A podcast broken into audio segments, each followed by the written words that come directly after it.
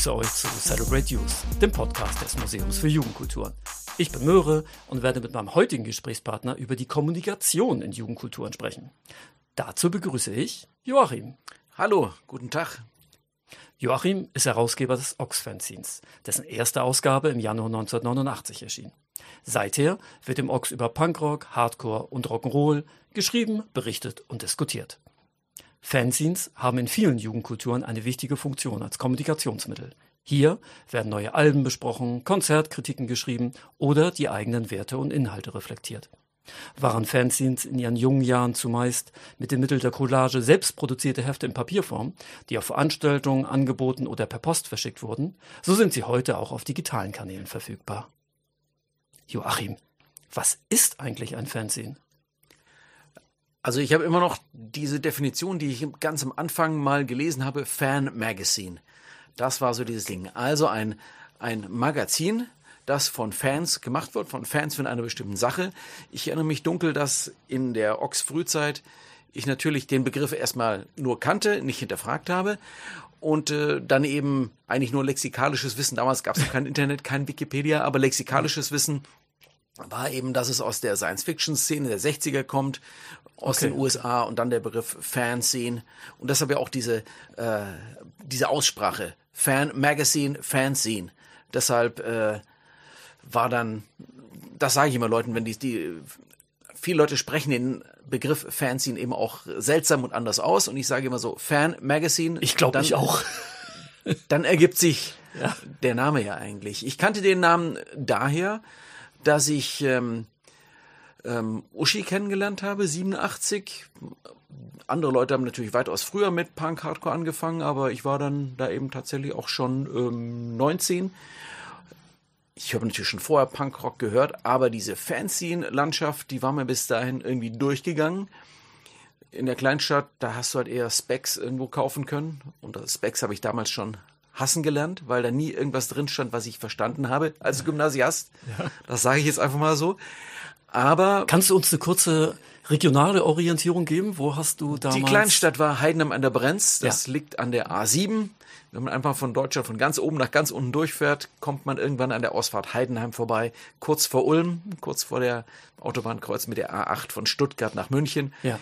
Da am östlichen Rand der Schwäbischen Alb, da bin ich geboren, da habe ich gelebt, bis ich ähm, 1990 nach Essen gezogen bin. Das war also der Herkunft. Ja. Und dort habe ich eben damals äh, auch Uschi kennengelernt, die eben seit äh, den frühen 80ern ihr Fanzine Sie trägt rote Pyjamas gemacht hat. Und ähm, das war dann so mein konkreter Kontakt, menschlich wie vom Medium her mit dem Fanzine machen. Und ähm, über Trust, Maxim Rock'n'Roll kam ich dann irgendwann zum selber Fanzine machen mit ein paar anderen Leuten. Also es gab sozusagen schon Vorbilder, die dich inspiriert haben. Auf jeden Fall, das ist ja ganz wichtig, wie bei Bands auch, dass man, wenn man ein Musiker ist, ich bin kein Musiker, man findet ja irgendwas anderes gut oder interessant und denkt sich so, das kann ich auch, beziehungsweise das kann ich besser. Da ist jetzt keine, bitte keine Hybris darin sehen, aber dieses, der, Wun der Wunsch, dass man sagt so, ja, aber das kann ich auch, da steckt ja schon auch immer ein bisschen immer drin, das kann ich besser. Zumindest für mich äh, beinhaltet das irgendwie ja, immer. Ja. Und äh, damals ähm, war ich, ähm, Uschi ist meine Freundin, heute Frau, aber eine gute Freundin war damals äh, Biggie. Und äh, mit Biggie zusammen hatte ich eben so die Idee, ja, lass uns doch selber so ein Fanzine machen.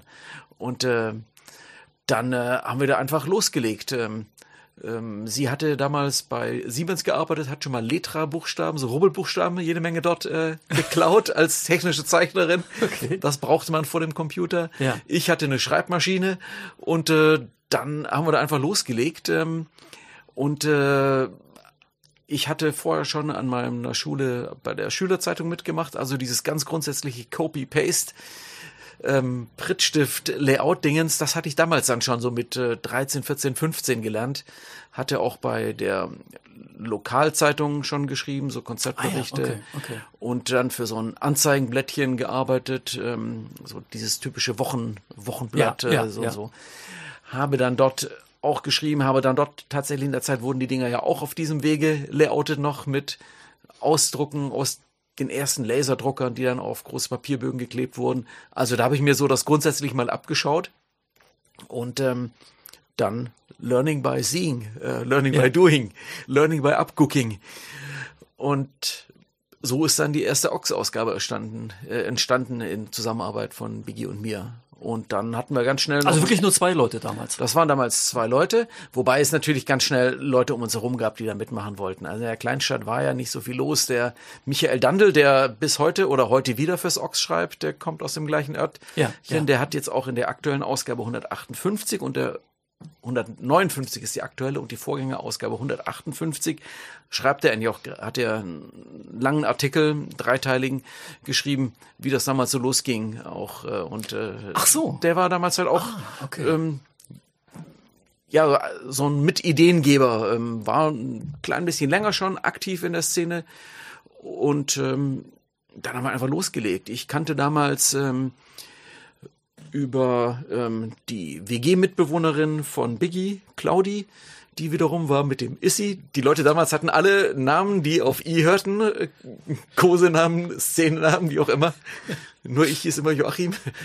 Aber, also jo Joachimi klingt auch. Jochi, nein, nein, Jochi, bitte nicht. Ja. Nein, nein, nein, bloß nicht. Okay, okay. Die war damals äh, mit dem Thomas Isler befreundet, der We Bite Records gemacht hat. Äh, damals schon eines der wichtigsten deutschen Hardcore-Labels und Punk-Labels und ähm, dadurch waren wir natürlich dann direkt drin.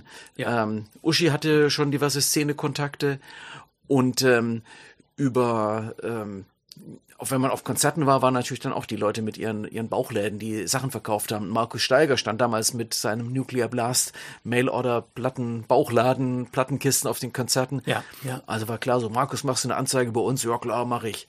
Ähm, hast du denn irgendwie neuen Sachen? Ja, klar, hier sind Promos, kannst du mitnehmen. Ja, also so ja. war man da ganz schnell schon irgendwie drin. Das war ja so wunderbar distanzlos, diese ganze Szene. Also jeder, der da war, war halt dabei und gehörte dazu. Du sprichst jetzt ja in der Vergangenheit. Wenn wir das mal einmal ganz schnell in die Gegenwart übertragen, das fand ich ein ganz schönes Wort, was du gesagt hast. Das war so distanzlos. Ist das heutzutage ein bisschen schwieriger geworden? Das ist jetzt eher im Bereich der Vermutung. Viele Kontakte laufen heute natürlich, äh, Social Media und so weiter, ja. sicher ja. ganz anders ab.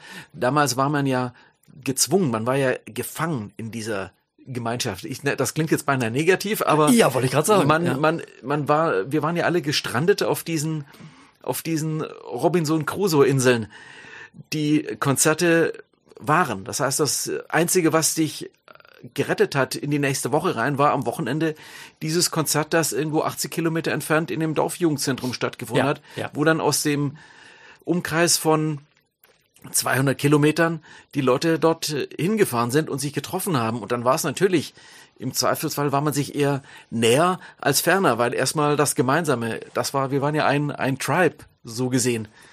Die einen hatten halt äh, eher Shorts an und äh, Skateboard unterm Arm, die anderen waren halt eher noch von der klassischen Iropunk-Sorte mit Springerstiefeln statt mit, ähm, mit äh, Chucks.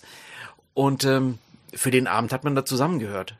Und äh, deshalb war das schon so dieses, wie ich es gerade beschrieben habe, dass man dann einfach, es war distanzlos. Wir waren erstmal alle da und das war, war gut.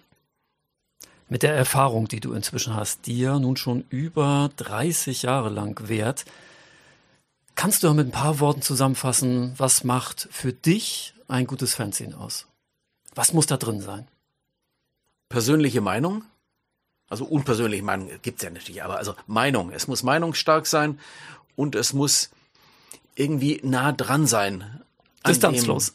Distanzlos auch wieder, ja. Aber jetzt nicht distanzlos im Sinne von so einem totalen Rumgekumpel. Ja, klar, also dieses, ja. äh, das ist halt auch doof, aber ich versuche es immer, wenn ich hier, ich habe hier schon seit über 25 Jahren immer wieder PraktikantInnen und da versuche ich immer zu sagen, da draußen sind jede Menge Leute, die es besser wissen als wir.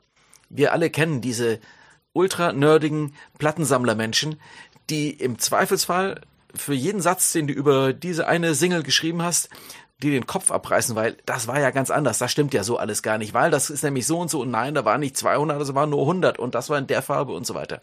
Das ist der Maßstab.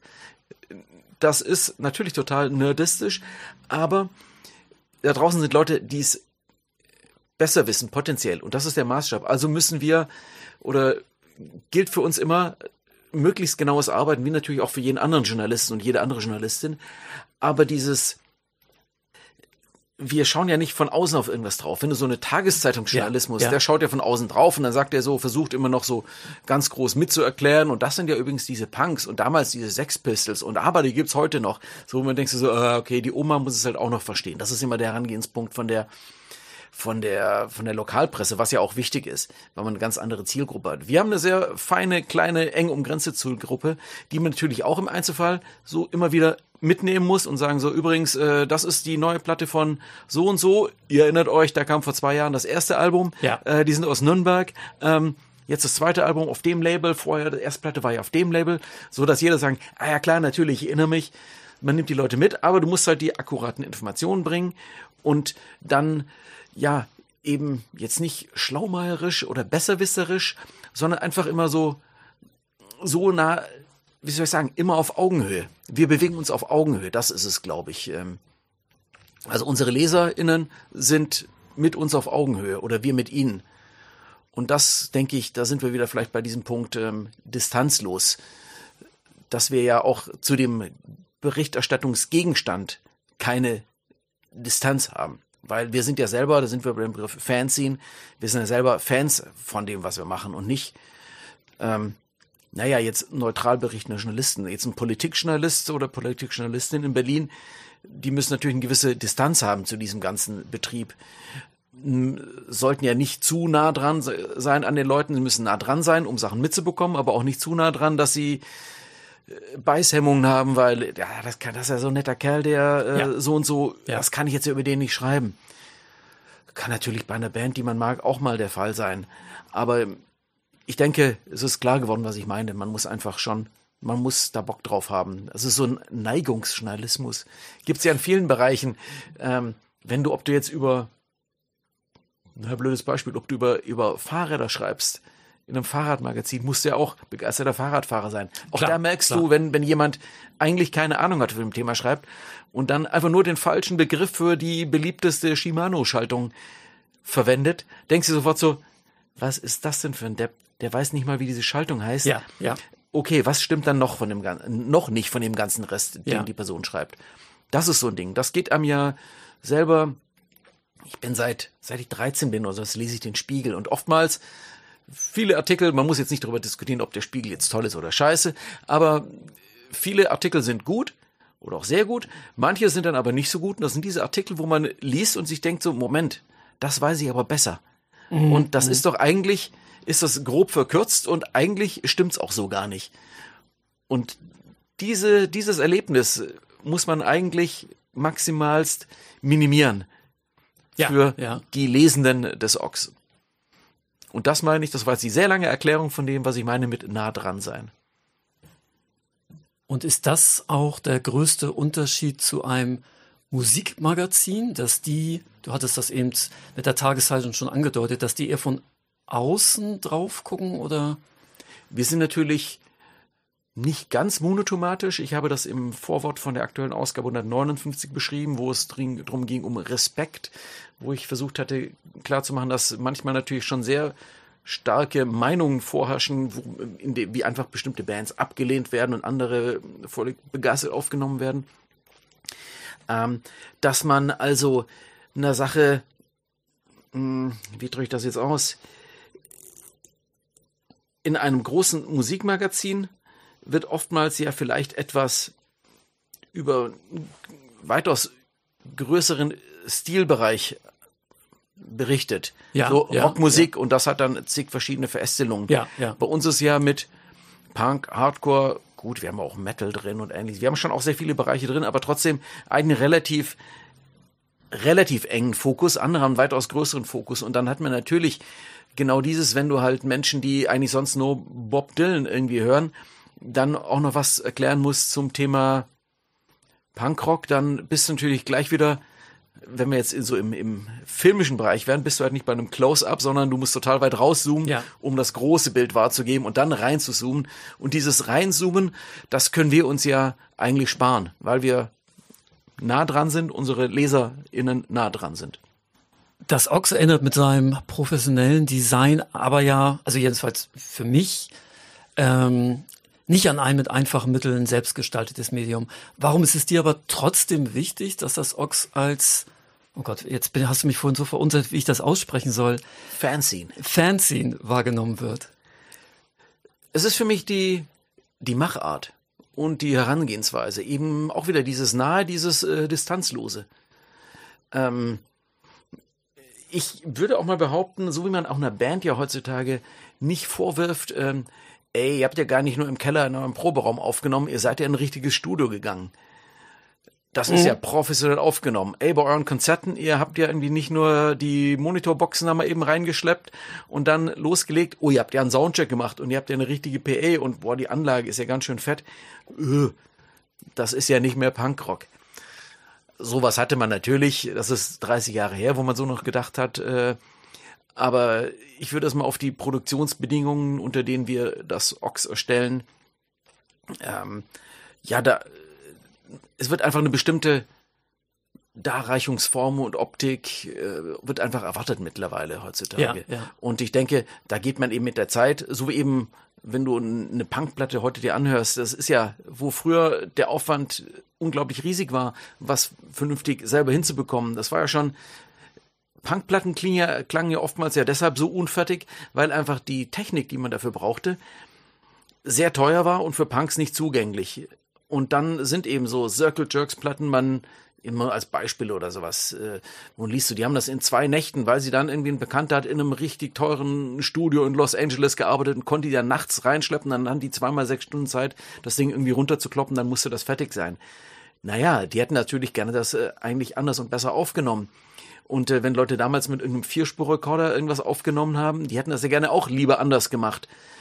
Ähm, und ähm, mit den Möglichkeiten, die heute eben die Digitaltechnik bietet, kann ja heute jede Band mit, äh, ich weiß nicht, ich werfe jetzt mal eine Summe von 1000 Euro äh, für einen 500 Euro Laptop und dann ein paar Mikros und ein, dann hast du ja ein digitales Setup und kannst eigentlich in deinem Proberaum schon so aufnehmen, wie es vor 30, 40 Jahren keine andere Punkband jemals konnte.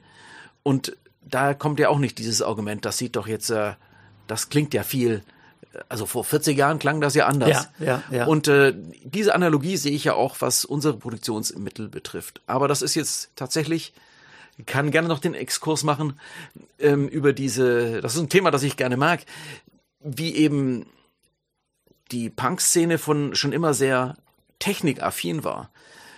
Also ich äh, erinnere Ja, mich, mach ihn gerne, den ich Exkurs, erinnere mach mich, ähm, Beispiel leider verstorben vor ein paar Jahren, ähm, Kleister von Skult Releases, der ja ich glaube, er war einfach ganz klassischer Druckvorlagenhersteller. Der war damals einer der ersten, der es in den 90ern ähm, hatte er, glaube ich, die Technik, um Filme selber herzustellen, also Druckfilme. Ja. Die LP-Herstellung war ja ein im- immer enorm teures Ding, dass man einfach diese, diese Repro-Technik, du musstest ja diese klassischen Aufsichtvorlagen, also Papiervorlagen, musstest du mit einer Repro-Kamera abfotografieren, dann wurden die Filme erstellt, diese Filme wurden dann zur Druckerei gegeben, davon wurde gedruckt. Das war schweineteuer, diese ganze Scheiß. Habe ich ja beim Ochs auch alles mitgemacht. Und ähm, dann haben sich eben Leute aus der Punk-Szene selber dieses Wissen drauf geschafft. Wie arbeitet man das? Haben sich selber solche Maschinen besorgt, haben die Technik gelernt zu beherrschen im Bereich Siebdruck. Wie viele T-Shirt-Siebdruckereien sind eben heute so aus äh, einem Szene-Kontext ähm, Ja, entstanden? Ja, ja. Ähm, und in Szene Hand, wenn man es mal so sagen will. Die Leute, die das betreiben, haben Punk, Hardcore Background, die Leute, die dort arbeiten, haben möglicherweise diesen Background und so weiter. Ähm, und mit dem, mit dem Magazin machen war es ganz ähnlich. Ähm, ich habe mir damals dann äh, von erstmal eine elektrische Schreibmaschine mit äh, Einzeilen Korrekturfunktion und einem winzigen. LCD-Display ja. geholt. Da konnte man nämlich schon mal eine Zeile tippen und dann musste man nicht äh, Ja, mit ich. dem Korrekturband das löschen, sondern konnte, Ja. hey, den Satz richtig ausdrucken. Ja, ja. Zwei Fingertipper wie mich hat das irgendwie total abgeholt. Ich habe mir dann schon circa 1990 einen Atari 1040 STF Computer gekauft mit dem Programm ähm, Calamus. War ein Seitenlayout-Programm, wo ich mich dann einfach, ich hatte keine Ahnung von Computer. In der Schule hatte mich das ein Scheiß interessiert, die Computer AG. Aber da hatte ich einen konkreten Anwendungsgrund Ja. und haben mir dann beigebracht, wie es funktioniert. Seiten, erstmal natürlich nur so Spalten, die man dann ausdruckt, also Textspalten. Zumindest, hey, Blocksatz. Und ich konnte die ausdrucken, ausgeschnitten, runterkopiert, aber zumindest war das schon mal in diesem äh, brauchbaren äh, quasi äh, Urzustand. Dann eben später angefangen, die Seiten komplett am Rechner zu layouten. Anfang der 90er schon, hatte dann dank äh, Geld von meiner Großtante, Tante Annie, schon lange tot, die Auch hat mit mir, I wieder? Ja, hatte mir äh, 3000 Mark äh, gegeben, damit ich mir einen Apple Mac kaufen konnte. Ah, okay. Mac, Apple Mac LC2 mit 12 Zoll Monitor. Schwarz-Weiß.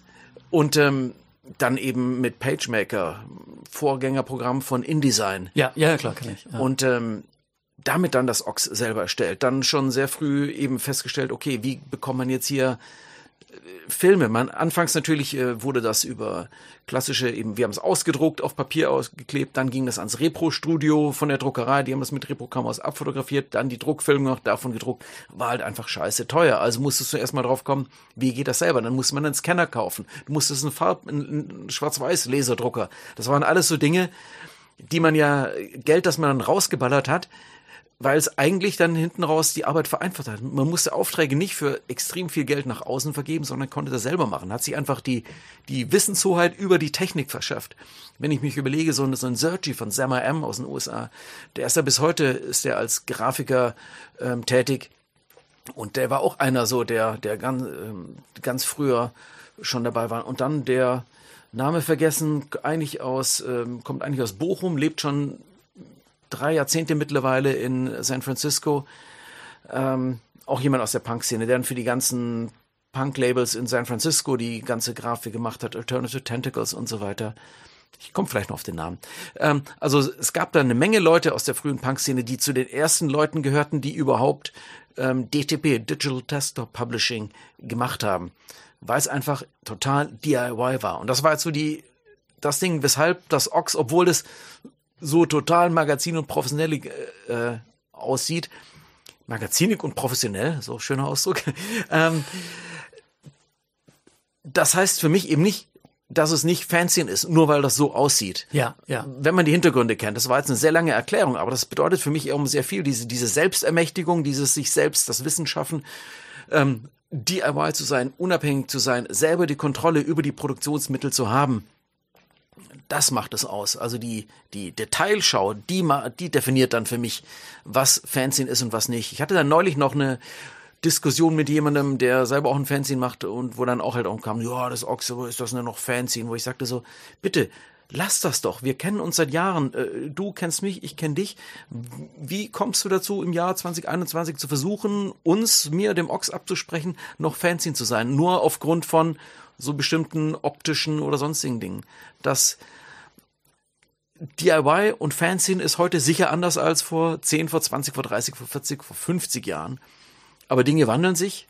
Und da sind wir wieder bei der Analogie zu der Aufnahmetechnik. Und jetzt beende ich äh, diesen kleinen Exzerpt einfach mal. Aber ich habe trotzdem noch eine Anschlussfrage. Dann gibt es aber einen unmittelbaren Zusammenhang zwischen technischen Möglichkeiten und der Ästhetik. Auf jeden Fall, natürlich. Ja, das hat man sich auch selber beigebracht, wenn man sich mal anschaut, wie so Plattencover und Grafik in den, in den, ähm, noch in den 90ern aussah. Wenn man sich so alte Ox-Ausgaben, die ja in unserem Archiv abrufbar sind, anschaut, natürlich ähm, Schattenwurf und ganz furchtbare so Coral Draw war ja das Ja. Layout-Programm Ja. aus der Hölle. Das Ja. konnte, glaube ich, nur Scheißeffekte. So wie heute bei Instagram diese Insta-Stories irgendwie nur Scheiße aussehen können, weil schreckliche Schriften drin sind. So war quasi Coral Draw das Layout-Programm aus der Hölle. Und ähm, aber es gehörte eben zur Zeit dazu. Ähm, und ähm, sehr viele Menschen, die ich kenne, die ähm, sind dann einfach ja in so Studiengänge reingeraten, wie eben ähm, ähm, Mediengestalt, also Ausbildung Mediengestalter eine ganze Weile lang in den, glaube ich, Ende der 90er in die Nullerreihen war das ja so eine typische ähm, Umschulungssache. Was zahlt man, was machen, was haben Punkrocker bei ne, für eine Umschulung gemacht? Mediengestalterin. Und ähm, das hat für viele dann zwar auch nicht funktioniert, aber das war schon erstaunlich hohe Quote von Menschen aus diesem Bereich.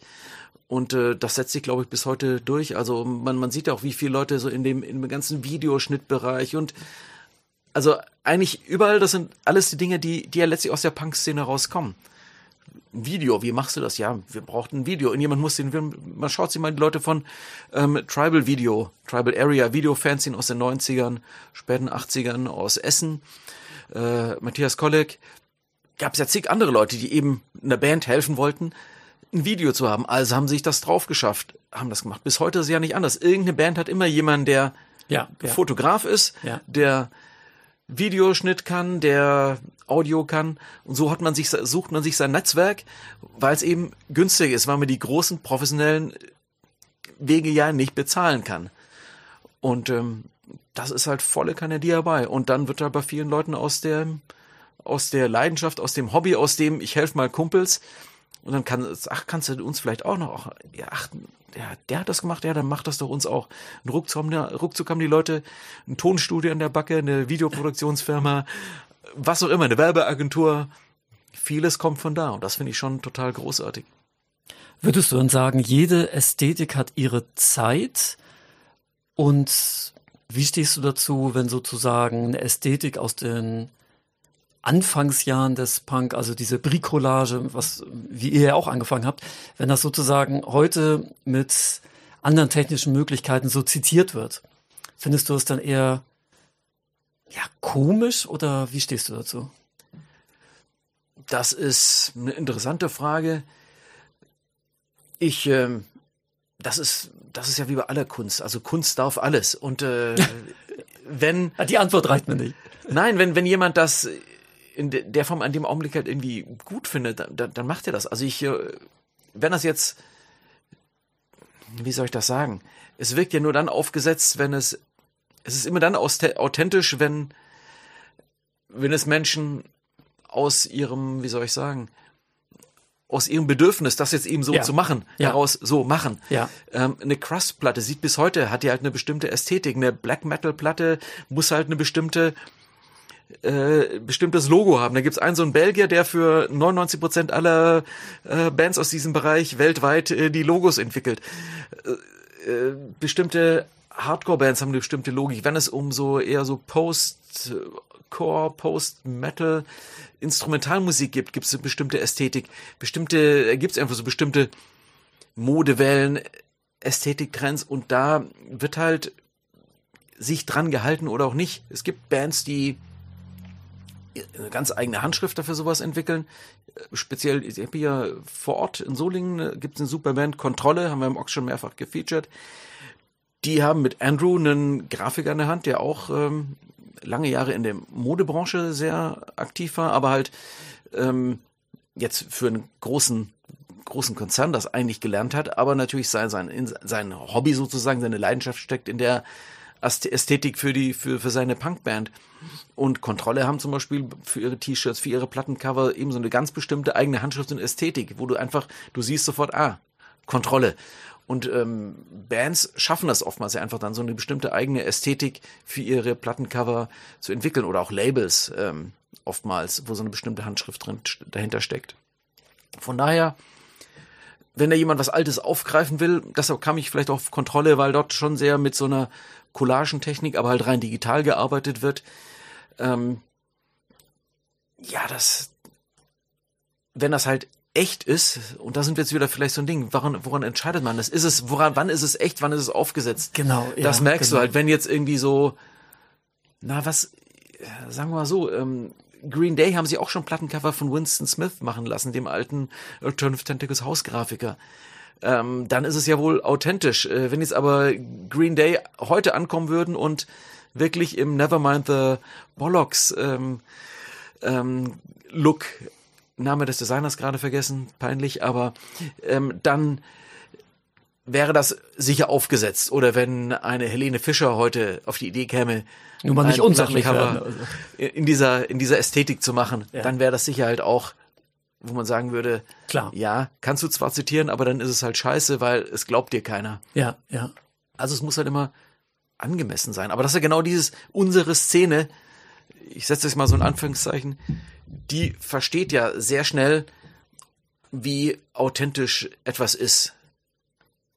Ich Der wollte dir, Bullshit- ich, der Bullshit-Detektor, der funktioniert Ja. sehr oft sehr gut. ja, ich wollte dir spontan zustimmen, aber dann dachte ich mir, denk noch mal drüber nach, aber doch, doch, ich glaube da, da. You can't fake ja, it. Ist ja, das. You can't fake it. Und manche können es faken, aber irgendwann fliegen sie auf. ja, ich bin gerade noch mal bei dem Platten, bei diesem Bricolage, Plattencovern oder Fanzines, ach, wahrscheinlich habe ich es wieder falsch ausgesprochen, äh, hängen geblieben. Ob das halt sozusagen an die, ja, so eine durchgängige Punkrock-Ästhetik ist oder ob es solche, so eine Punk-Ästhetik in dem Sinne, auf die sich alle Punks beziehen können, gar nicht gibt. Du hattest, glaube ich, du hast ihm, glaube ich, für beides eine Möglichkeit offen gelassen. Es ist wie bei, ich glaube, wir können auch wieder die musikalische Analogie nehmen. Bestimmte Bands, die beziehen sich natürlich, wenn du eine, eine klassische Pop-Punk-Band hast, die einfach ganz, die ganz klar, eine klassische Pop-Punk-Band, die Ramones und dann Screeching Weasel und äh, noch ein paar andere macht, dann, dann hast du ganz klar, das sind so bestimmte Stilmittel, mit denen bist du einfach genau in deiner, in deiner Posse, in deiner Blase, Ja, in deiner, in deiner Ecke drin. Ja. Und dann willst du auch nichts anderes. Dann machst du es ja ganz bewusst. Und andere, jüngere Bands heutzutage, die haben ja dieses unsägliche Stilmittel des äh, Autotune, diese Vocoder, dieses, dieses, diese gepitchte Stimme, die, der Effekt aus der Hölle. Wenn, wenn die Menschen für irgendwas die Arme abgehackt bekommen sollten, dann für die, ihre Finger und die Hände, mit denen sie solche Knöpfe bedienen.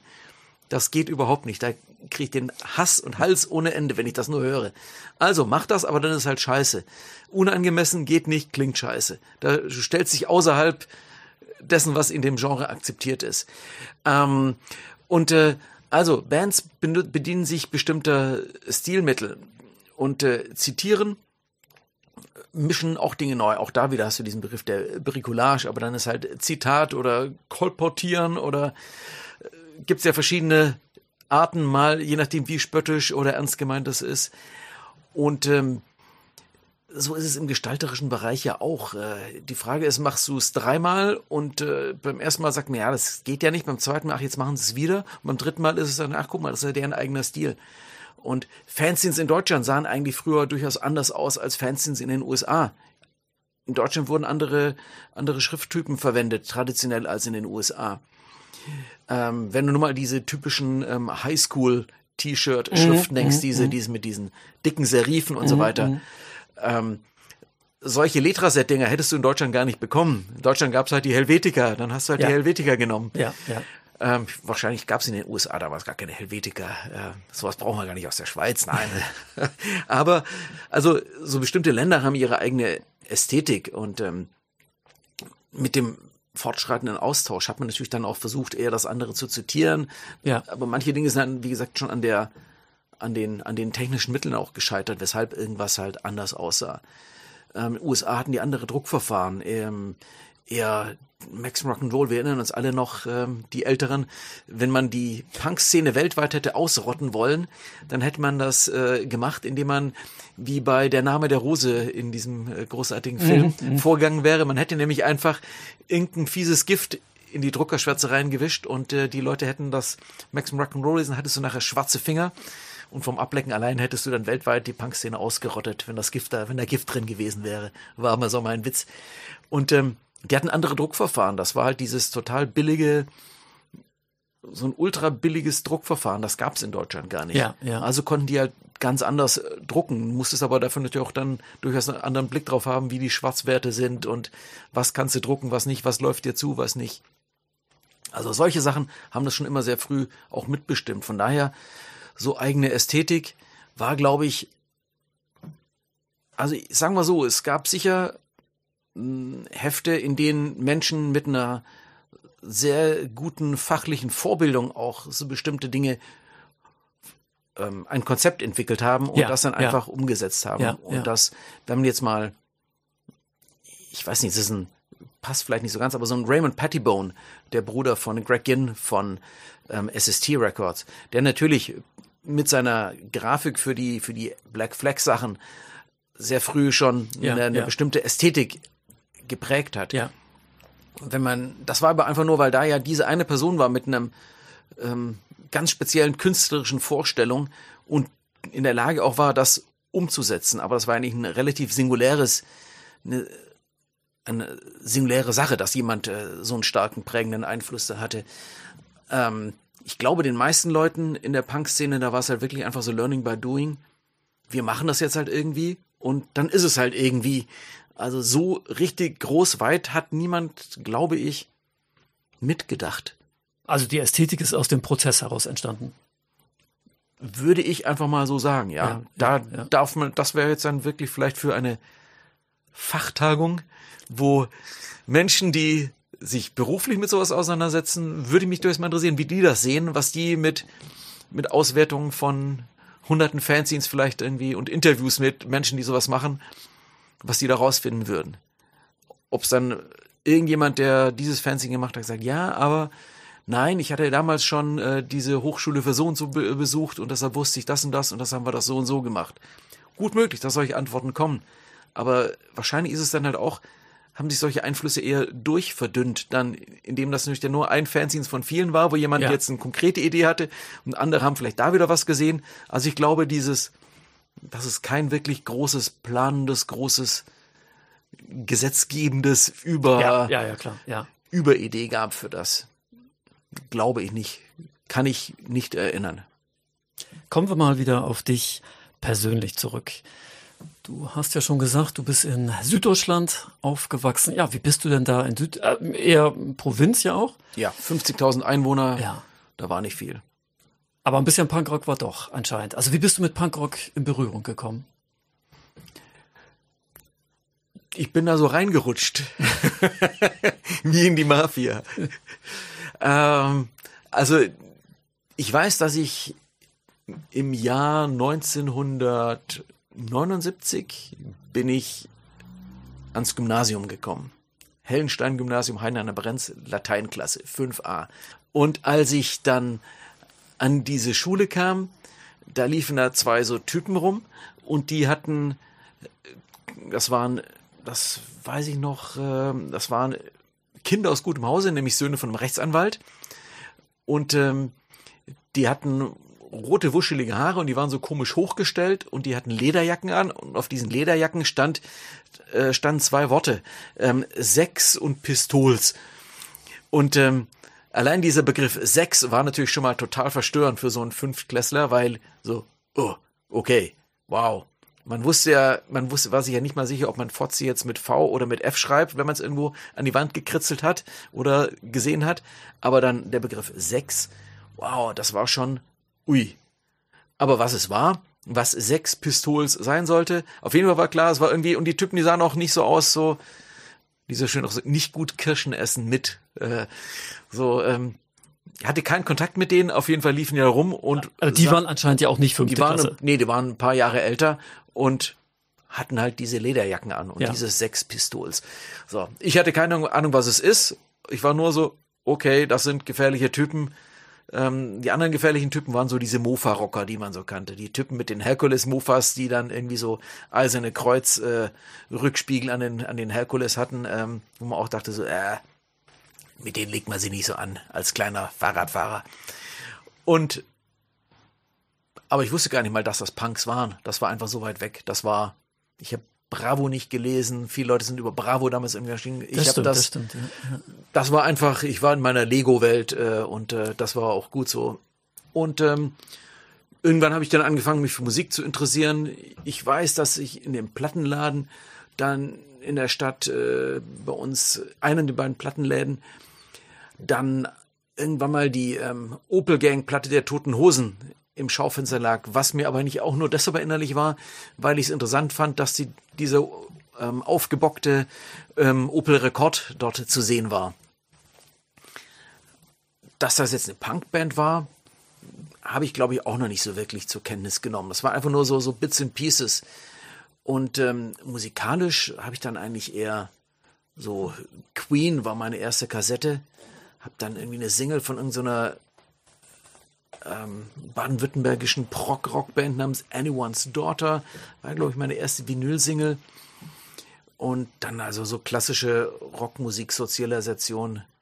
Ähm, und dann vielleicht mit 14, 15, 16 schlich sich natürlich dann so Sachen ein wie, ja, ich sag mal sowas wie Joe Jackson oder auch so, so, so eher The Cars. Eigentlich schon so aus dem im weitesten Sinne Punk, New Wave kommende Bands, was damals aber halt einfach Pop war. Ja, ja. Ähm, aber dann merkte ich schon so, es gibt halt so Popmusik, die mir besser gefällt oder Mhm, Rockmusik, die mir besser gefällt und Rockmusik, die mir weniger gefällt. So Metal fand ich doof, weil irgendwie die Metal-Typen bei mir in der Schule waren irgendwie doof. Die hatten also so diese großflächigen, bunten ähm, Patches auf den Jacken. Dachte so, äh, das war, ich weiß nicht, war nicht so meine Ästhetik, fand ich einfach doof. Ich konnte auch Iron Maiden-Platten nicht ab. Das fand ich irgendwie so. Es gab ja so Jugendliche, die es total angesprochen hat, diese Splatter-Horror-Ästhetik. Mich hat es ja nicht angesprochen. Das war mir irgendwie zu, ich weiß nicht, zu, zu, zu plump, zu flashy oder hatte ich einfach nur Angst. Keine Ahnung. Aber dann äh, gab es äh, im Süddeutschen Rundfunk auf SDR 1 eine Sendung namens Point, lief glaube ich abends ab 19 Uhr und da hatten die so so eine so eine Indie-Ecke und äh, wir waren ja in Baden-Württemberg, das muss ich nur kurz erwähnen. Viele Menschen, die aus ähm, ähm, so Ruhrgebiet und weiter oben kommen, die hatten ja mal das für große Vergnügen, dass es hier die den BFBS gab, British Forces Broadcasting System, und die konnten John Peel hören schon sehr früh. Genau, Bei uns genau. da unten gab's nur AFN, das war von den Amerikanern der Sender, und da lief eigentlich nur, nur Scheiße. Da lief halt echt nur so Soul, RB und halt keine gute Musik für meine Verhältnisse. Also hat man auch AFN eigentlich nur zufällig gehört, aber war keine gute Musik. Also war halt dieses kleine Zeitfenster ähm, beim Süddeutschen Rundfunk in dieser Sendung war ganz interessant. Ähm, es gab äh, natürlich Formel 1, wo manche Bands auftauchten, die irgendwie anders waren als andere. Es gab äh, diese Sendung, die davor lief, live aus dem Alabama vom Bayerischen Rundfunk, die man mhm, schon mal kennt, wo auch schon mal andere ja. Bands, Ja. anfangs dann andere Bands auftauchten. Ähm, und das waren alles so Infektionsquellen, wo man einfach so Bits and Pieces äh, genommen hat und dann irgendwann angefangen hat, aber das kann ich wirklich so schlecht sagen. Gab dann so einen Freundeskreis, wo dann natürlich dann so, so, ja, UK Subs, 999, Dead Kennedys, Ramones, The Cure, diese, diese Sisters of Mercy, also diese, auch diese, diese Goth-Bands und so weiter, das war dann mein Ding und das war dann halt auch eher, bevor ich, also ich habe immer auch diese Punk-Bands gehört, aber schon auch eher diese, ja, Goth-Bands, würde ich mal sagen. Wave haben wir damals noch eher gesagt. Goth sagte damals eigentlich keine von uns, waren es Wave-Bands. ja. Wafer war ich dann halt selber, glaube ich, auch so, ja, so mit hochge, viel Haarspray drin, Haare schwarz gefärbt. Ah ja, okay, okay. Und äh, meine Mutter hat nie verstanden, wieso ihre Haarspray-Dosen damals immer so schnell leer waren. Hat da keine Verbindung zwischen meiner Frisur und ihren Haarspray-Dosen herstellen können. Oder wollte es vielleicht auch nicht, keine Ahnung. Und Vermute letzteres. So bin ich dann, ja, da, wir haben da keinen Unterschied gemacht. Also es war eine kleine, eine Kleinstadtszene, also gab es damals dann auch, es gab auch noch sofort eine Diskothek namens äh, Klappe, wo dann am Wochenende so ein Zeitfenster war, wo dann halt so in Anführungszeichen unsere Musik lief. Und unsere Musik, dieses unsere, das bezog sich auf Menschen, da gab es halt dann die, die, die Psychobillies, die irgendwie dazugehörten. Es gab ein paar wenige ja, Psychobillies, die plötzlich Skinheads waren, was dann manchmal vielleicht weniger schön war. Es gab so die, die, die Wafer, ähm, die Punks. Aber irgendwie waren es eigentlich die gleichen Leute und die, das waren die, diese Übergänge waren auch so fließend. Der eine hatte in der einen Woche diesen Look, in der nächsten Woche schon wieder den Look. Ähm, war letztlich die gleiche Szene, also die gleichen vielleicht 20, ach, vielleicht eher 50 Leute, die in den gleichen Kneipen dann rumhingen und äh, mal enger, mal weniger eng waren. Und ähm, mh, als ich dann 1987, da war ich in der 12. Klasse, kurz vor Abitur, als ich dann Uschi, ken- Uschi kennenlernte, die ja natürlich dann über ihr Fanzine schon ganz andere Zugänge hatten. Hatte dann äh, unser erstes gemeinsames Konzert war 1987 in Ludwigshafen mit ähm, ER80, Upright Citizens, ähm, Razzia, Heimatlos und Chromosom 4. Da tat sich natürlich dann nochmal eine andere Welt auf mit anderen Ja. Bands, die ich dann Ja, irgendwie ja. Äh, spannend fand. Ähm, so dieser deutsche Punkrock, mit dem ich damals bis dato eigentlich gar nicht so viel zu tun hatte. Auch die Bands, die sie dann halt eher in ihrem Fanzine hatte, ähm, amerikanische Hardcore-Bands. Wir waren damals dann aber auch schon auf so Discord war natürlich schon irgendwie so ein Ding, auf das ich aufmerksam geworden war. Ich hatte irgendwann mal gecheckt, dass diese Platten von SST Records irgendwie ganz cool sind. Ähm, als er eine Plattenladen dicht machte, hat er, ich dann alles für äh, 9 Mark oder sowas mitgenommen, wo ein SST-Logo drauf war. Und so, so ver, vermischt sich das dann alles. Und ähm, das ist eigentlich bis heute so geblieben. Also, dass ich da genremäßig einfach aus so einer vielfältigen Szene kam, dass ich da nie irgendwie groß eine Trennung gezogen habe und auch nie ziehen wollte. Dass dem über die Jahre dem Ochs manchmal so ein bisschen angekreidet wurde, da waren dann irgendwie so, ich weiß noch, also bis vor ein paar Jahren hat sich das Bomb halt total drüber lustig gemacht über das Ox mit seinen komischen, äh, dass sie immer so, also diese Wave-Musik da drin und so weiter. Heute bringt das Plastic Bomb äh, selber irgendwelche Death Punk-Platten raus und äh, macht Specials zu dem Thema. Ähm, vor, vor 20 Jahren äh, war's so, hat man sich verdächtig gemacht, wenn man irgendwie so, so, so, so Wave und Goth irgendwie gut fand und gehört hat und das Ja, im Heft ja. mit drin hatte. Also so sieht man, wie sich Dinge über die Jahre entwickeln, wie so äh, Trends sich irgendwie so überschneiden. Und ähm, ich fand das immer schon interessant und vielfältig und gut. Und wollte da nie, bewusst nie so eine, so einen harten Schnitt machen, was so bestimmte Genres betrifft. Du hast ja am Anfang schon mal so ein bisschen angedeutet, wie sich dann dein Weg zum Fanzine machen entwickelt hat. Mm, Menschen, die so in Jugendkulturen gewisse Aufgaben übernehmen, das hat ja auch immer was damit zu tun, welche eigenen Möglichkeiten und Voraussetzungen man hat. Würdest du sagen, dass solche Aufgaben immer privilegierten Menschen zufallen? Also ich denke, Also privilegiert im weitesten Sinne. Ich denke, ich hätte mich niemals damals als privilegiert bezeichnet. Ich kam aus einer Arbeiterkind, ganz klassisch noch zwei Geschwister, mein Vater wirklich so ein Fabrikjob, Mutter zu Hause, wie sich's Anführungszeichen gehört hat damals. Mein Vater war, glaube ich, auch ein ziemlicher Macho. Ähm, und äh, da war nie Geld da. Also ich äh, war schon, ich hatte zum Glück, mein Onkel hatte eine Bäckerei. Ich konnte da immer Ferienarbeit machen.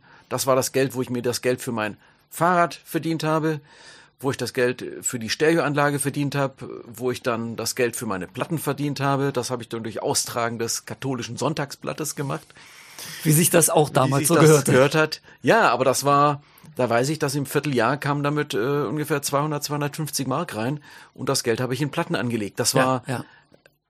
Ich konnte nie zu meiner Mutter gehen und sagen, gib mir 20 Mark für eine Platte. Nein, das Geld hatte ich entweder, weil bei Oma zu Besuch war und dann wurden einem halt irgendwie 10 oder 20 Mark zugesteckt, dann ist man direkt zum Plattenladen und hat das Geld wieder umgesetzt. Das war mein Geld, das ich da ausgegeben habe, dass ich erarbeitet habe oder ja, ja. das war nie so, dass es für mich selbstverständlich war, dass man das hatte, dass es irgendjemand für einen bezahlt hatte. Und das mit diesem Fanzine machen. Ich habe damals dann nach dem Abitur ein Jahr lang bei Bosch an, in der Kühlschrankfabrik gearbeitet. Bosch Siemens Hausgeräte AG in Gingen an der Brenz. Stand da halt dann in Wechselschichten ein Jahr lang dran und habe Kühlschranklampen montiert. Äh, damit Geld verdient, hatte dann ein bisschen Geld und äh, das Geld dann zusammen mit Biggie äh, halt dann auch in, in das Fanzine investiert, wo einfach Ja, klar war, ja. gut, dann brauchte man halt damals dann 1000, 2000 Mark, um diese Hefte drucken zu lassen. Und ähm, das, nö, das war schon einfach selber, selber verdientes Geld. Und ähm, ich habe dann zwar später ein bisschen Geld von meinen Eltern bekommen fürs Studium und habe auch BAföG bekommen. Eigentlich fast immer den Förderhöchstsatz, weil tatsächlich da war halt nicht viel von den Eltern zu haben. Muss also auch schauen, wo die Kohle herkam. ja, ja. Und ähm, habe dann aber auch durchaus mit einem gewissen, mm, ja, ich wusste halt, also wenn ich dieses Fanzine-Ding da machen will, dann muss es sich halt auch irgendwie rechnen. Weil ich, klar, es, da, ja, es ja. war, nicht, war nicht irgendwie so, dass man sagen konnte, da waren reiche Eltern da, Da kann man sich's halt dann holen. So, überweis mir mal 1000 Mark, ich muss die Druckereirechnung bezahlen. Nein, das Geld hattest du halt Ja, oder ja. hattest es nicht. Ja. Und wenn du es nicht hattest, musstest du es halt verdienen. Und von daher würde ich nicht sagen, dass ich privilegiert war. Privilegiert vielleicht in der Hinsicht, dass ich nicht ganz doof bin und halt im Zweifel verstanden habe, wie man irgendwas macht und mich zu organisieren wusste und eine gewisse Disziplin mitgebracht habe, eine gewisse Arbeitsdisziplin, ähm, die mich wiederum von meinem Onkel schmerzhaft bei den Bäckereiferienjobs erlernen musste. Wenn du einmal halt irgendwie mit 16 einen 12-Stunden-Job in der Backstube machst und dann denkst, du bist fertig nachmittags um vier nach zwölf Stunden und dir der Onkel die äh, Backbleche alle nochmal in das schmutzige Spülwasser reinschmeißt, weil du nicht ordentlich äh, gearbeitet hast. Wie oft willst du dann nochmal eine Stunde dran stehen für den Scheißdreck? Dann machst du es halt in Zukunft einfach richtig, weil du keinen Bock hast, genau so einen Scheiß nochmal anzuhören. Mach's doch richtig, mach's gleich von Anfang an richtig, dann ist gut. Das ist halt so eine, er ist leider gestorben, mein Onkel, letztes Jahr. Aber der hat mir dann durchaus das irgendwie beigebracht, dass man Arbeit halt einfach besser gleich von Anfang an richtig macht und sich organisiert, damit es halt gut ist. Und Privileg in der Hinsicht, ja, dass ich, dass es mir beigebracht wurde, ähm, zu einer Zeit, als ich äh, da zwar dann vielleicht auch mit Unwillen drauf reagiert habe, aber ähm, ich habe es zumindest irgendwie I learned my lesson, vielleicht. ähm, privilegiert bin ich heute privilegiert. Ich bin wahrscheinlich heute privilegiert, ja. Ähm, Im Vergleich zu vielen anderen Menschen. Weil ich natürlich über die Jahre, man ist selbstständig, hat sich vieles erarbeitet. Und ähm, reich wird man mit sowas nicht, aber man hat sein Auskommen damit. Ähm, was ja auch wichtig ist, weil man, wenn man sonst irgendwie nichts anderes macht, ähm, und auch Klar, im Grunde nichts anderes gelernt hat. Studium habe ich halt dann irgendwann bleiben lassen, bevor ich den Magister in Politik, Anglistik und Kommunikationswissenschaft hatte, habe ich mich dann halt für das Ox entschieden, anstatt Magisterarbeit zu machen und in dem Bereich irgendwas zu arbeiten. Ähm, bin also quasi mit dem Ox gealtert, hängt mir aber bis heute wie ein Klotz am Bein, aber es ist kein Klotz am Bein. Aber es ist halt genau das, was ich mache und wahrscheinlich auch bis zum bis zum St. Nimmerleinstag irgendwie weiterhin machen werde. Ähm, ist das privilegiert? Ich habe nie irgendwas geerbt. Ich werde wahrscheinlich auch nie irgendwas erben. Wenn das sind so klassische Dinge, wo ich sagen würde, das ist privilegiert, also so von Beruf Sohn oder Tochter. Das sind Menschen, die für mich privilegiert sind, die Ja, sich nicht ja. überlegen müssen, heutzutage in ähm, überteuerten Großstadtregionen zu leben, ähm, die, äh, die jetzt erkennen müssen in der Generation, dass sie nie irgendwas dass sie wahrscheinlich nie eine gute Rente haben werden, die erkennen, dass sie nie irgendwie diese Wohnung oder dieses Haus, das ihnen vielleicht vorschwebt, besitzen werden, ganz einfach, weil klar ist, dass sie sich das mit den Jobs, die sie haben, nie werden leisten können und sie auch keine Familie haben, wo sie irgendwas eines Tages zu erhoffen haben. Ähm, das ist, denke ich, so die, äh, die Linie, wo ich so ziehen würde. Und Menschen, die all das haben, und wo, wo das gewährleistet ist, die würde ich einfach als ganz klar als privilegiert bezeichnen. Das ist vielleicht eine sehr enge Sichtweise, aber das ist das, was mir zu dem Thema einfällt. Du hast ja schon so ein bisschen angedeutet, welche Kompetenzen du entwickelt hast, um das Ox zu produzieren. Wie bist du als Persönlichkeit, oder anders gefragt, bist du als Persönlichkeit durch das Ox gewachsen? Ja, klar. Also wenn du, ich denke oft darüber nach, wenn ich denke, könnte ich irgendwas anderes machen, wollte ich irgendwas anderes machen. Man wird, wie viele, also diese ganze Punk-Szene hat eine ganze Menge so an Selbstständigen hervorgebracht. Solo-Selbstständige, beziehungsweise Menschen mit einer kleinen Firma, mit äh, manchmal mittlerweile auch große Firma, also kleine Firma würde ich vielleicht mal so sagen, bis fünf Leute, ähm, größer vielleicht bis 50, aber da gibt's ja einige Leute aus dieser Szene, die Labels machen und so weiter. Und wer einmal in diesem Bereich gearbeitet hat, der ist ja versaut fürs Leben. Ähm, du bist einfach, du lernst, dass du Entscheidungen treffen musst, niemand außer dir selber die Entscheidung triffst, du bist Ende der Fahnenstange und wenn du die Entscheidung nicht triffst und nicht gut triffst, trifft sie niemand und triffst du eine Scheißentscheidung, du trägst immer die Konsequenzen. Du bist, ähm, du stehst halt quasi letztlich stehst du allein da mit dem, was du machst. Im Zweifelsfall schauen dich Leute, die von dir wirtschaftlich abhängig sind, schauen dich an, so, ja, Chef, entscheide mal, mach mal. Und du musst entscheiden, du musst machen. Und du kannst dich nicht, ja, ja, weiß ich jetzt auch nicht, mach doch jemand anders. Nein, du musst entscheiden, du musst machen. Und das ist natürlich ähm, mit, mit Mitte 20 ist man noch weich und relativ ungeformt. Mit Mitte 30 ist es schon ein bisschen weiter, mit Mitte 40 nochmal anders. Ich bin jetzt ähm, 52, 53, Entschuldigung, Jagen 68, 53 bin ich. Ähm, ja, irgendwann ist der Zug, was diese Persönlichkeitsprägung betrifft, natürlich irgendwie abgefahren. Dann bist du halt auf deinem Gleis, äh, ganz ehrlich. Ich und dann, denke auch, ja. Und dann bist du halt nicht mehr dazu wirklich willens oder in der Lage, dir von anderen Menschen was sagen zu lassen. Nicht im Sinne von, ich brauche mal eine Meinung, was würdest du tun in, der, in dieser Situation, was kannst du mir raten, was kannst du mir empfehlen, sondern wenn es darum geht, ganz klassisch in der Hierarchie, dass jemand eben über dir steht und du halt auf deine Hierarchie bist, und die andere zu, oder die andere zu dir sagt, ähm, Hela, nö, sie machen jetzt das und das wird jetzt so gemacht. Dafür bin ich kaputt, glaube ich, fürs Leben. Ja. So immer so, so, nö, sehe ich aber nicht ein. Nö, ich finde das aber nicht gut, ich will das anders machen. Also das, äh, dass man halt seinen Willen bekommt.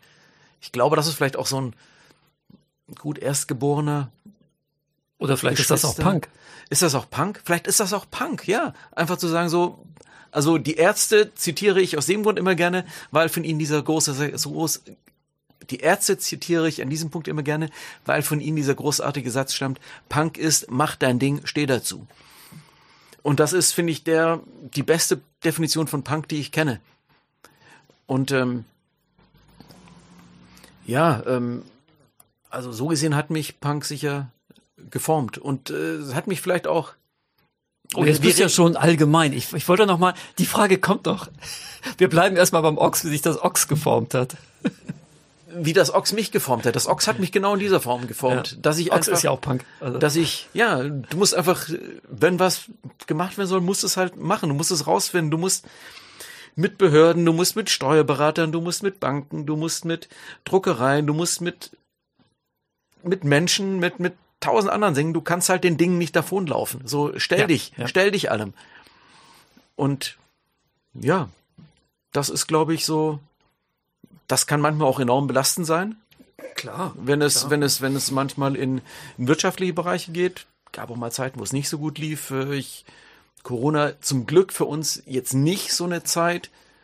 Nicht, dass es jetzt nicht schwierig wäre, aber diese, diese Wirtschaftskrise Ende der Nuller 2007, 2008, mhm, mhm, das war ein ganzes Stück härter. Echt? Okay. Ähm, gefühlt. Na, wenn du einfach siehst, okay, geht jetzt all das, was ich mir hier erarbeitet habe, ähm, geht das den Bach runter? Mhm, mhm. ähm, läuft das, dann hast du natürlich schon die eine oder andere schlaflose Nacht äh, und äh, das ist der letzte Gedanke, wo du einschläfst, wenn du dann einschläfst und der erste, wenn du morgens aufwachst. Ja, ja, klar. Und ähm, da geht's dir aber wie jedem Handwerker oder jedem anderen Selbstständigen. Das, das ist halt genau der Fluch. Also entweder du bist dein eigener Herr, deine eigene Frau, ähm, Herrin, ähm, dann, dann lebst du halt. Das ist oder du hast ja die Sicherheit des Beamtenlebens, äh, wo du einfach dann weißt, okay, du lässt dir halt einen bestimmten den Schneid in gewisser Hinsicht abkaufen und dafür gibt's halt die Sicherheit bis zur, bis zur Ware. Manchmal würde ich mir das wünschen. In manchen, in den in schlechten Momenten denkst du ja. so, ja gut, wow, die Leute, die wissen ja gar nicht, wie gut sie es haben. Gleichzeitig weiß ich, aber auch wie gut ich's hab, dass ich nicht irgendwie äh, von irgendeinem komischen Dienst an mir irgendeinen Scheiß sagen lassen muss, den ich nicht ja. einsehe und denke so, so, ey, euer Scheißsystem kotzt mir vollkommen an. Im Zweifelsfall, mein Scheißsystem ist mein eigenes System. Und da habe ich in der Macht, darüber zu entscheiden, ob es ein Scheißsystem oder vielleicht ein ganz gutes System ist. Gucken wir mal auf andere Systeme in deinem Bereich. Wie hat sich die Fanzine-Landschaft in den letzten Jahren verändert oder Jahrzehnten verändert? Tja, schlecht, negativ, weil ja kaum noch was da ist. Also es ist, die Frage wird mir öfter gestellt und wenn man das jetzt so auf einer, würde ich jetzt irgendwie also bleiben wir in Deutschland, ne? Bleiben wir in Deutschland und würde, würde man das jetzt jemanden fragen, der ein, ein Sanitärbetrieb hat äh, in einer Kleinstadt und früher gab es in dem Ort fünf Sanitärbetriebe und äh, der eine Sanitärbetrieb ist immer größer geworden und dann ist er halt einfach irgendwann mal der, der einzige Sanitärmüller. Wer immer in dem Landkreis was machen will, kommt an Sanitärmüller nicht vorbei. Dann ist es für den Typen super. Ähm, aber ist halt auch niemand anderes mehr da. Und ähm, dann, äh, ich weiß nicht, ob das das beste Beispiel ist, aber es ist halt dann, man ist ja konkurrenzlos.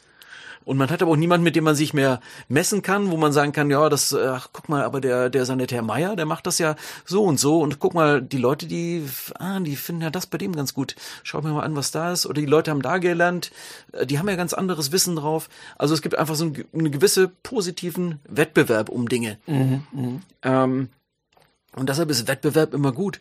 Und ähm, es ist ja dann schon schade zu sehen, dass heutzutage ja ähm, das Plastic Bomb, das irgendwie fünf Jahre nach dem Ox ungefähr angefangen hat, Anfang der 90er, das existiert noch. Das Trust existiert immer noch. Das äh, zwei, drei, vier Jahre vor dem Ox angefangen hat und damals durchaus auch ein Vorbild war. Ja, das Zap gibt es wieder, aber ja, Wetter gibt's auch. Äh, ist also nicht der Rede wert im Wortsinne. Ähm, ich würde mir also eigentlich wünschen, also in wirtschaftlicher Hinsicht, das wollte ich sagen, ist es natürlich schön, wenn man sagen kann, man ist so der, scheiß Wort, der Platzhirsch irgendwie so. Am Ochs kommen wir ja nicht vorbei. Ja, äh, das, faktisch ist es für viele so. Ähm, wenn du als Band, als Label, wenn du halt eine Punkplatte machst und sagst, hey, wie sieht's aus, mach ein Interview mit uns, äh, so doof gesagt, man kommt am Ochs nicht vorbei. Und das meine ich jetzt nicht mit so einer, mit so einer Hybris und so einer, nee, sondern es ist einfach, ja. Ist halt einfach klar, ja, ist halt einfach, ist halt einfach so. Mit einer bestimmten Auflage, bestimmte Reichweite, dann ist es halt für Menschen wichtig oder sie sagen so, ich brauche die nicht, scheiß drauf, auch akzeptiert, aber wird da von, von Labels, von Leuten, eher eine Außenzuschreibung, das heißt so, am Ochs kommen wir nicht vorbei. Ja, das ist so irgendwie, irgendwie schön, aber ganz ehrlich, ich, eigentlich wäre man ja irgendwie beinahe ein bisschen, oder tatsächlich, wenn, wenn es so eine, auf Augenhöhe eine Art von Mitbewerber geben würde. Ich sage nicht Konkurrenz. Konkurrenz ist ein Scheißrock. Ich arbeite eigentlich gerne so kompetitiv äh, im Konkurrenzsinne mit Menschen zusammen, sondern Mitbewerber, dass man einfach sieht, so, hey, jemand macht noch ein anderes Heft, du schaust rein, denkst dir so, ach, das haben die aber besser gemacht. Und ach, guck mal, die Idee, diese Rubrik, auch spannend einfach dieses so Input äh, nehmen zu können und äh, zu sehen, ah, so kann man es auch machen. Ach, jetzt, Mist, das Interview wollte ich schon längst machen mit dem und dem. Ah, jetzt waren die, sind die mir zuvor gekommen.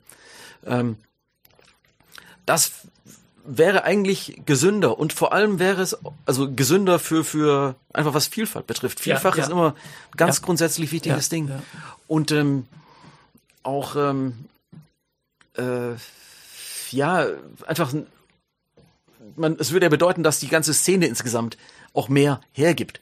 Ähm, also einfach auch wirtschaftlich mhm. tragen kann. Du mhm. brauchst, du brauchst mhm. Labels, müssen ja Geld haben, um Anzeigen zu schalten und, und all solche Dinge, dass einfach da einfach mehr passiert.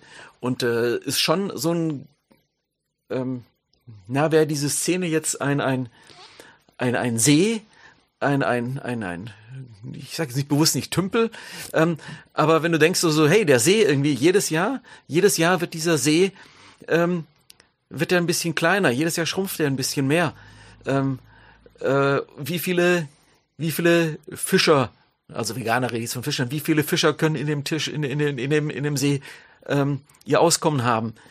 Ähm, der gibt auf, wenn nicht mehr genug zu fangen ist. Der gibt auf, wenn nicht mehr genug zu fangen ist. Also so meine ich, dass das mhm. einfach ein Biotop ist dann gut, wenn es groß ist und für, für viele Leute irgendwie Lebensraum und, und äh, Lebensgrundlage irgendwie bieten kann. Und da sehe ich schon, dass das in den letzten Jahren so etwas ähm, zurückgegangen ist. Seid ihr dann durch die Stellung, die ihr für das Genre habt, auch so ungewollt Teil der Marketingstrategien so von der Musikindustrie, dass die ja, du hast eben selbst gesagt, wenn man eine Punkrock-Platte macht, wo gehst du hin? Zum Ox. Ja, das merkst du schon. Klar, das merke ich, ja. Also es ist so, dass ich die, die Titelgeschichten fürs Ox, was früher undenkbar war, habe ich mittlerweile für über ein Jahr im Voraus vorgeplant. Für, okay. Über ein Jahr. Okay. Ähm, Corona hat natürlich da so ein bisschen mit reingespielt, wenn einfach klar war, so, mache ich jetzt, muss ich jetzt kein großes Geheimnis machen. Ein neues Baboon Show Album ist schon längst fertig. So. Dann hast du denen halt versprochen, schon vor, auf der letzten Tour vor zwei Jahren, so, hey, wenn die Platte kommt, sag mir doch mal, wann kommt die denn? Euch will ich auf dem Cover haben. Cecilia muss einfach auf dem Cover sein vom Ox. Ähm, ja klar, super, ähm, machen wir ja, wann kommt die Platte? Und dann schiebt sich das, schiebt sich das, schiebt sich das, schiebt sich das. Also jetzt sind wir, glaube ich, bei Ende 2022 für die Platte. Also ähm, muss man natürlich, äh, plant man sowas ein und dann kommt natürlich die nächste Band so, hey, ähm, die Platte kommt ja, können wir da? Und dann merkst du schon, klar, wenn einfach das Interesse dran steht und sagen so, okay, so, ja, das, was ist das für eine Währung? Titelstory Ox. Na, ich, sagen wir mal so, Jens Rachwood, also vor Jahren mal Jens Rachwood auf dem Cover hatte, hat dann irgendwie gesagt so, schick mir doch bitte noch eine Ausgabe, die will ich meiner Mutter geben. das hätte ich von ihm jetzt gar nicht so erwartet. Aber. Ja, und äh, so, hey so, hey Mama, guck mal, ich hab's doch zu was gebracht im Leben. Ich war mal auf der Titelseite von einem Magazin und von einem ähm, Fanzine. Von einem Fanzine. Ich habe es bewusst Magazin okay, gesagt. Äh, ähm, äh, das ist halt halt irgendwie schön, aber es ist ja für Menschen halt vielleicht dann doch in dem Augenblick einfach, ach so toll, so, ach guck mal, wir jetzt hier so, wow. Und sagen Leute so, ach cool, schön. Ähm, und wenn jetzt also diese Be von außen, es wird von außen natürlich an uns diese Bedeutung ja eher zugeschrieben, als dass ich jetzt sage so, so, hallo, wer will mein bester Freund sein und wer will jetzt da mhm. drauf, sondern man, man überlegt sich natürlich auch so, was passt da, was passt da nicht. Gibt doch Anfragen, wo ich sage so, nee, sehe ich nicht, eher nicht. Ähm, und deshalb, ähm, ja, also ich mag halt dieses äh, wichtig kommt von Wicht. Und Leute, die sich wichtig nehmen, sind halt eher Wichte, finde ich. Ähm, was so Leute von, was Leute dem Ochs von außen zuschreiben, ist halt so eine andere Sache. Das nehme ich halt dann so hin, wenn Leute mir sagen so, ey, das Ochs ist so toll und so. Ja, das, mich berührt's halt eher immer so, so, okay, ja, hm, was soll ich jetzt hier sagen? Äh, danke. Wahrscheinlich auch wie eine, gibt Musiker und Musikerinnen, die es vielleicht brauchen, dass sie ständig von Fans angehimmelt werden. Also, ey, du bist der Beste, der Tollste. Und es gibt aber Leute, die ähm, zusammenzucken, immer noch, obwohl sie seit 20 Jahren in der Band sind. Wenn jemand ein Autogramm haben will und sagt so, so echt jetzt so, mm, mm. boah, ja, mache ich's nicht. Hält der oder die mir jetzt für ein arrogantes Arschloch, aber so, boah, ja, ey, ich spiele halt jetzt nur so in der Band, äh, Autogramm, hm. Ich habe da so ein, bitte, das ist jetzt kein Kokettieren damit. Ich, ich versuche, ich nehme mich nicht wichtig, hoffe ich. Ich versuche mich nicht zu wichtig zu nehmen und es sind zweifelsweise Zuschreibungen von außen, ähm, die dann mal schmeichelhaft sind, mal, mal wie auch immer. Ähm, es ist halt wie es ist. Ich kann es ja nicht ändern. Ich, ich mache, wenn ich jetzt ich sage, sage, ist natürlich, hier stelle ich mich jetzt natürlich selber. Ich bin ja der Koordinator und der Chef. Manche Schreiber schreiben mir so, hey Chef, nicht so hier, ja, danke, du weißt ja, Schleimer. Aber das Ochs ist natürlich ähm, das Werk von ähm, aktuell über 70 oder 80 Leuten, die dazu beitragen. Ohne die Leute wäre das Ochs nicht. Das ist ein Gemeinschaftswerk. Das macht ja für mich dieses Fanzine aus. Das ist ja. letztlich ein Kollektiv in gewisser Weise. Wenn auch jetzt nicht von der Rechtsform her, aber das ist ein Gemeinschaftsprojekt von 70, 80 Leuten und ohne diese Leute wäre das Ochs nichts und es wäre auch nicht. Das, das passt total zu meiner nächsten Frage. Was wäre denn die Welt ohne das Ochs? Ja, das ist oder die Punkrock-Welt. Keine Ahnung, das also das sind so Sachen, die man dann äh, zu irgendeinem Jubiläum von außen irgendwie sich so als von GratulantInnen irgendwie einholt an Feedback und dann äh, sich in den schönen Worten suhlt. Nein. die Worte, ich sag die Worte ja nicht, du musst sie ja sagen. Nö, das, äh, das, das weiß ich nicht. Das, das, das müssen andere beurteilen, wirklich. Also da, oder,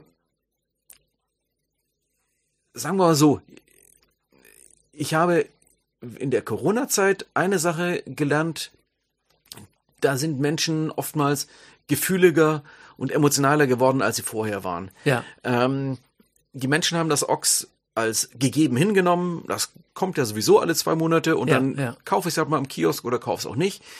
Und wir haben es geschafft, durch massives Trom Trommeln in den sozialen Medien vor allem, aber auch über unser Editorial und sowas. Das war tatsächlich einmal, wo Facebook äh, für irgendwas gut war, dass wir unsere Abozahl von ungefähr zweieinhalbtausend auf jetzt irgendwie fast 3700 steigern konnten. Und das hat uns den Arsch gerettet in Zeiten, in denen die Anzeigeneinnahmen, speziell durch die ganze Live-Branche, massiv zurückgegangen sind, hat das finanziell den Arsch gerettet. Und da kamen halt dann wirklich auch Mails, Briefe, teilweise sogar Anrufe, wo wir sagten so, ey, jemand aus der Schweiz, der einfach 100 Euro überwiesen hat, so, hey, ich gehe sowieso jetzt nicht auf Konzerte, ähm, ich habe euch 100 Euro überwiesen äh, für, macht ein Abos draus und äh, ich habe es auch mehr dazu gepackt, weil ich, euch muss es einfach weitergeben. Ja, ich ich ja. will nicht, dass es euch nach Corona nicht mehr gibt. Und ähm, da kamen halt viele, viele solche Sachen, wo Leute sagten, hey, ihr, ja, ihr haltet das Ganze irgendwie zusammen. Mhm, mhm, ähm, mhm. Ihr begleitet mich schon so lange, mir würde einfach was fehlen, wenn das nicht alle zwei Monate da ist. Ja. Man muss immer sehen, klar, über eine Menge Leute sind über soziale Medien irgendwie vernetzt, ähm, viele Leute aber auch nicht. Jetzt so gerade Menschen vielleicht auch mal, ach, ich hatte eine Praktikantin zuletzt, die eigentlich gar nicht bei sozialen Medien ist, okay. an mit Anfang 20, die sich da überhaupt keinen Bock drauf hat ähm, die ein, ein Printmagazin tatsächlich dann einfach wichtig findet in dieser ja, Hinsicht. Ja. Und andere Leute auch, die einfach alle zwei Monate das, das Heft bekommen. Menschen, die mit Familie, mit ganz normalem Job, eigentlich schon längst aus dieser Punk-Szene irgendwie so raus sind, für die das aber einfach so, das ist ihre, ich drücke das jetzt mal so, ihre spirituelle Heimat irgendwie so, ja. Ohne dieses Punk-Ding würde ihnen halt was fehlen, ja. Mhm, mhm. Und alle zwei Monate kommt diese, dieser Botschafter aus dieser, aus dieser Welt, die ihn schon immer wichtig war, immer noch wichtig ist, die aber in ihrem Alltag gar keine große Rolle mehr spielt. Sie hören die Musik vielleicht im Auto auf dem Weg zur Arbeit oder sonst was, aber ansonsten ist so viel anderes. Und da ist das Ox mit den Bands, die sie kennen, die sie auch neu kennenlernen noch, irgendwie so ein, so ein, so ein Begleiter. Und äh, das ist dann, wo, wo es halt vielleicht dann emotional wird, wo ich sage so, den Leuten würde da was fehlen. Mhm. Die verbinden, mhm. es verbindet sie mit einer Sache, so ganz, ganz ungreifbar, die ihnen, die ihnen wichtig ist. Und da ist es halt so ein, so ein wichtiger Bauteil. Das gibt ihnen so ein Gefühl von, von Zuhause sein, von, von Dasein, von, das sind noch andere wie ich. Die sind doch alle noch da. Ja, ja. Speziell, wenn man sich auf Konzerten nicht mehr sieht, man kommt ja nirgends mehr hin, man sieht die ganzen Leute nicht mehr auf Konzerten. Dieses irgendwo vorm Club hinkommen, da ein Nicker in diese Richtung, nicken darüber. All diese Gesichter siehst du nicht mehr, aber das Heft kommt noch alle zwei Monate und das verbindet. Und ich glaube, da wird mir jetzt so ein bisschen so warm ums Herz, wo ich sage, ja, das ist ja. so ein Ding, Aufgabe, die das Ochs hat, die es geleistet hat. Und, aber auch das ist ja nichts, was wir jetzt so, also indem wir halt einfach nur machen, was wir machen. Nämlich als alle zwei Monate immer pünktlich in Druck gehen und kommen, was wir für die Leute leisten und tun. Und das ist dann, wo du denkst, ach guck mal, das macht es für die Leute auch, dass sich einfach jemand gut fühlt. Du machst was, womit sich jemand nachher gut fühlt wie eine Band, die eine Platte macht und Leute hören sich einen Song an und sagen so, ey, dieser Song hat mich so durch so, so beschissene Zeiten gebracht oder wenn es mir nicht so gut höre ich mir das an.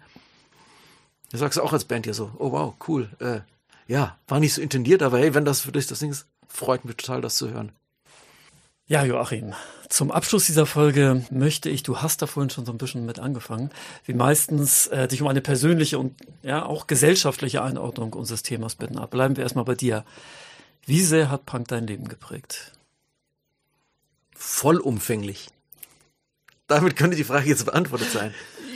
Ja, also ich. diese Antwort kommt auch meistens, ja. ja. Und das ist ja auch das Schöne daran. Ja, ja. also mein gesamter, mein, meine, mein, mein, mein Ethos, meine, meine ethische Orientierung, meine politischen Orientierung, meine Überzeugungen, meine, meine DIY-Attitüde, mein alles, was mir so irgendwie wichtig ist, lässt sich letztlich auf Punk zurückführen. Weißt du, es gibt in diesen kein TV-Krimi, der mit dieser, der irgendwo diese unrealistische Szene, die ja, glaube ich, in keinem Kommissariat, ich habe nicht viel Ahnung von Polizeiarbeit, aber dass es halt totale Bullshit ist, einfach nur in so Krimis auftaucht, wenn du immer diese, so eine große Tafel hast und dann haben die da in der Mitte, ja, ist ja. Der, das Bild des Verdächtigen ja, oder des Tatortes und dann sind da so Fotos und Zettel und Zeitungsausschnitte und dann werden da so rote Fäden gespannt. Und ähm, so alles lässt sich, lässt sich ja dann irgendwie wieder bei mir wäre diese rote Nadel halt Punk. Ja. Und alle meine anderen Lebensbereiche lassen sich halt irgendwie daraufhin ähm, mit so einem roten Faden dorthin knüpfen. Das ist für dich so und das war ja auch meine Frage. Hast du eine Einschätzung, welche gesellschaftliche Relevanz Punk hat? Also du hast es ja schon sehr stark vorhin thematisiert, ähm, dass Menschen, die aus unserer Szene kommen, ja in viele Berufe so eingesickert sind. Ähm, ich möchte die Frage noch ein bisschen allgemeiner stellen, was, wenn wir auch auf politische Inhalte und Werte schauen, hat da Punk irgendwas bewirkt? Ich denke schon. Wobei das eben sehr, ja, das ist natürlich immer dieses, ich habe von meiner Uni-Zeit, aber auch durch die Arbeit an dem veganen Magazin Kochen ohne Knochen, wo ich durchaus auch immer wieder mit wissenschaftlichen Studien zu tun habe, so bestimmte Dinge, wo ich immer nur sagen kann, das kann ich jetzt so aus meinem Gefühl heraus beantworten, aber ja, eigentlich ja. braucht es dafür eine äh, quantitative und qualitative Analyse dazu, eine Studie. Und äh, wie bei der ganzen Impfthematik glaube ich an kein Schwurbelwesen irgendwo, sondern ich glaube einfach an Fakten und an an saubere Studien, an einen sauberen Studienaufbau. Und wenn man solche Dinge wissen will, muss man halt einfach möglichst viele Menschen in dem Politikbetrieb befragen und schauen, haben sie so einen gewissen Background. Und dann gibt es einfach so zig verschiedene Faktoren, wo man nachher dann einfach rausfischen muss, hat das eine mit dem anderen was zu tun? Ist es eine äh, Korrelation oder eine Koinzidenz? Ähm, das ist halt so eine Frage, die ich, die man sachlich kann ich die nicht beantworten. Dann gibt's gibt's vielleicht Studien oder auch nicht. Ich kann es eben nur aus dem eigenen Umfeld eben sehen, wenn ich sehe, was welche Berufe Menschen haben, ähm, welche, wie sie in die Welt hinausgehen und dann wieder in diese Szene, wie auch immer, zurückkommen. Ähm, die Menschen, die, die Lehrer sind, die ähm, Ärztinnen sind, die zig verschiedene Berufe haben. Und alle werden sicher diese Frage ähnlich beantworten wie ich, dass eben schon diese, diese Punk-Ideen und dieser Punk-Ethos und der Umgang, der Blick auf Menschen sie maßgeblich beeinflusst hat. Da gibt's natürlich kann man natürlich auch sagen, dass das für Menschen mit irgendeinem, naja, schräger Vergleich, aber mit irgendeinem christlichen Wertebild oder weißt du, Leute haben ja die unterschiedlichsten Backgr Backgrounds, die all das sagen würden, dass es, das hängt ja aufgrund meiner Sozialisation mit dem und dem zusammen oder in diesem Jugendverband von so und so. Ich war bei den, schon jung bei den Sozis oder sonst irgendwas bei, bei den äh, Jusos, bei den Jusos, so heißt es. Ähm, das hat mich total beeinflusst. Da gibt's zig verschiedene Antworten. Ich glaube, dass Punk in diesem ganzen Konzert der, der, der Einflüsse sicher nur ein gewisser kleiner Teil ist. Ähm, dass dieser Einfluss in unserer Alterskohorte wahrscheinlich noch etwas größer ist, da wir ja nun äh, eine Sozialisation in den späten 70ern, in den 80ern bis in die 90er rein hatten, ähm, dass äh, man vielleicht, äh, wenn Leute, die in den Nullern aufgewachsen sind, werden sagen, okay, da hat halt Hip-Hop oder sowas eine ja. ganz andere Rolle gespielt. Ja. Ähm, ja. Wobei man vielleicht dann auch wieder herausarbeiten müsste, welche, welche positiven Werte der Hip-Hop jetzt äh, ähm, äh, vermitteln kann. Äh, das ist vielleicht eine eine Frage, die ich nur mit einem Dünkel beantworten kann für mich selber. Da sehe ich jetzt halt äh, im Zweifelsfall, ähm, zumindest was der medial verbreitete, äh, gut verkaufen Hip-Hop betrifft, da sehe ich jetzt nicht so viele positive Werte. Das sehen natürlich die Menschen, mit denen wir schon zwei Folgen gemacht haben, ganz, ganz anders. Die würden das genauso kritisieren wie du. Für die hat Hip-Hop natürlich, ja, ich will mich jetzt nicht so weit aus dem Fenster lehnen, ich würde sagen, ähnliche Werte wie für uns. Also da sind Jugendkulturen dann oftmals sehr, sehr nah beieinander. Ne? Ja, ja, oder die ja. Techno-Szene der, der 90er, wo natürlich dann auch wiederum viele Leute aus der Punk-Szene irgendwie mitgemischt haben. Genau. Dr. Motte kam ja eigentlich aus der Hardcore-Szene beispielsweise. Ja. aber das ist halt so ein Ding, also da muss man halt sehen, was jetzt so mein Verhältnis an dem Punkt noch äh, so, zu Hip-Hop betrifft. Das ist halt einfach Musik, die ich die mir einfach schon stilistisch, musikalisch kein Stück anspricht und deshalb ist mein Interesse daran auch eben gleich null. Jenseits von einem gewissen betra phänomenologischen Betrachtungen, die natürlich ich als popkulturell interessierter Mensch durchaus im Blick habe. aber deshalb gibt es das bei uns auch nicht eigentlich. Ja, Joachim, vielen Dank, dass du mich hier nach, ja, nach, also ich dachte ja, wir sind hier in Solingen, aber ich musste ja lernen, das ist Olix. Olix. Aber irgendwas hat es mit Solingen zu tun, auf jeden Fall. Irgendwas hat es mit Solingen zu tun. das Hier gibt's mich- Messerchen. Äh, Wir machen auch ähm, für unser Merch machen wir kleine Messer, klassische Solinger Zöpkes-Messer, die kleinen Gemüsemesserchen. Die kommen von drei Häuser weiter. Mein Nachbar, der stellt die her, da kaufe ich die, da machen wir unser Logo drauf. Oh, wenn du, Solingen- das nehme ich natürlich mit, wenn du eins hier hast. Das, Ja. ist, das ist ja ja, klar. ja. Ja, vielen Dank. Ich fand vieles natürlich interessant. Ähm, sehr interessant fand ich auf jeden Fall deine Gedanken zu dem Zusammenhang von Ästhetik und tech- technischer, von Ästhetik und technischer Entwicklung.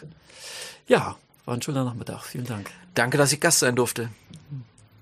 Wenn ihr uns zustimmen wollt, wenn ihr Widerspruch habt, dann meldet euch unter celebrateuse at jugendkulturmuseum.de. Weitere Informationen über das Museum und die Themen von Celebrate Youth findet ihr auf unserer Seite jugendkulturmuseum.de. Werde Teil des Podcasts, bringt Themen ein, stellt uns Fragen. Wir freuen uns auf alles, was kommt und vor allem auch auf die nächste Folge.